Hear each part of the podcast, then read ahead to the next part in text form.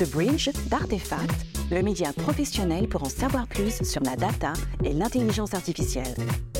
Aujourd'hui, un nouvel épisode Data Coffee en vidéo et podcast avec un expert conseil et tech d'Artefact. Bonjour, je suis Emmanuel Malherbe, directeur du centre de recherche et développement Artefact, et j'anime les Data Coffee de notre plateforme Media The Bridge. Le principe est simple un sujet, aujourd'hui la moderne data stack, un expert, aujourd'hui Brian. Bonjour Brian. Bonjour Emmanuel. Donc tu es data scientist chez Artefact? Effectivement, donc je suis data scientist chez Artefact depuis euh, quelques années maintenant. Et donc mon travail, c'est de développer des solutions euh, concrètes pour nos clients basées sur des modèles d'intelligence artificielle. Et donc quel regard tu portes sur la moderne data stack? Pour moi, la moderne data stack, c'est un ensemble d'outils euh, qui va faciliter notre travail quotidien en tant que data scientist. C'est d'avoir vraiment des outils plus pertinents, plus connectés aux différentes briques technologiques que l'on va utiliser et qui intègrent aussi pas mal de bonnes pratiques de software engineering nativement dans l'outil. Est-ce que tu as un exemple concret d'outil pour donner un, une Oui, idée? exactement. Donc, euh, moi, j'ai l'habitude de travailler avec BigQuery et plus récemment avec DBT pour euh, notamment euh, créer un algo de recommandation en assez peu de temps en utilisant DBT. Et donc concrètement, comment DBT change ta façon de travailler pour déployer et designer le modèle? Alors, du coup, c'est quelque chose qui est très intéressant parce que déjà, il- on va coder en SQL. Donc, ça, c'est quelque chose qui est assez déroutant pour data scientist de se dire euh, on va pas coder en Python euh, pour cette mission. Et du coup, le fait de coder en SQL, bah, en fait, ça va plus correspondre aux usages chez le client qui ont plus l'habitude d'utiliser le SQL et ça va contracter la stack technique. Concrètement, ce que ça veut dire, c'est que en utilisant ces outils et les langages qu'utilise le client, on va améliorer euh, la prise en main par le client de notre code et du coup euh, faciliter l'adoption chez le client de notre solution. Ah oui, non, c'est très clair et c'est très utile. Et est-ce que pendant la phase de conception, vous êtes directement en SQL ou justement le design se fait toujours en Python? On utilise les deux, donc on utilise toujours Python pour euh, explorer la donnée, c'est quand même notre langage euh, de préférence, mais tout ce qui est partie mise en production, on va le faire en, en SQL. Ah oui, donc c'est très utile. Et quel est l'avantage par rapport à utiliser des requêtes classiques dans BigQuery par exemple? Alors du coup, DBT, ce qui permet, c'est dès qu'on commence à coder, en fait, on a un ensemble de bonnes pratiques qui permettent euh, de faciliter l'adoption. Notamment, on va avoir par nature euh, un data lineage de toute notre pipeline de données. On va aussi avoir de la documentation déjà intégrée et des tests qui vont être facilités par l'outil.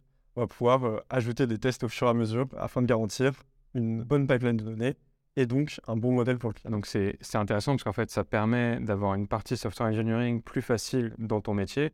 Et Est-ce que ça a changé ton interaction justement avec les autres équipes tech? Exactement. Ça permet d'ouvrir le dialogue beaucoup plus facilement avec notamment euh, les équipes IT chez le client, euh, de sorte à voilà, avoir une documentation dès le jour 1 directement intégrée euh, dans l'outil.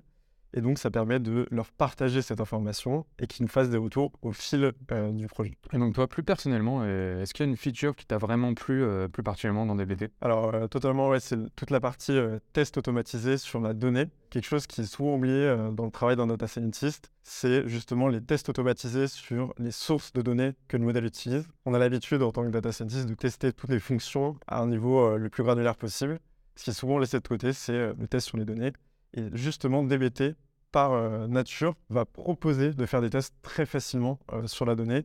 Et du coup, ça permet de, résoudre un problème qui s'appelle le- le silent fail, qui est, euh, voilà, on a une baisse de la performance finale du modèle, mais grâce à DBT, on peut mettre en place des alertes automatiques sur des sources de données. Donc c'est hyper utile en effet parce que la donnée étant le cœur de la data science et l'IA, euh, on voit clairement les bénéfices. Et donc dans cette moderne data tu vois vraiment ça comme une simple collection de nouveaux outils ou en fait c'est un peu plus que ça? Alors, euh, c'est un peu plus que ça. Donc, c'est avant tout, comme tu dis, euh, collection d'outils qui permettent de vraiment tacler des problématiques différentes de la pipeline de, traitement de données. Mais c'est avant tout aussi une communauté qui est très active sur ces nouvelles technologies et qui permettent aussi bah, d'étendre le champ des possibles de ces outils pour des utilisations spécifiques. Et donc concrètement, ça veut dire que tu as toi-même contribué à ces outils de la moderne data stack comme DBT C'est ça, exactement. Donc là, par exemple, dans une précédente mission, on a créé donc euh, tout un moteur de recommandation basé sur DBT en utilisant euh, BQML.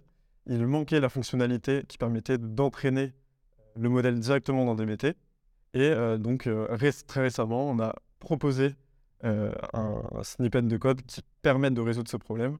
Et il a été accepté. Donc, toutes les personnes peuvent maintenant utiliser DBT et entraîner un modèle de recommandation via DBT grâce à la magie de l'open source et euh, à tous les contributeurs qui, euh, qui existent. Et donc ça veut dire que en tant que data scientist, tu utilises la moderne data stack, mais aussi tu y contribues.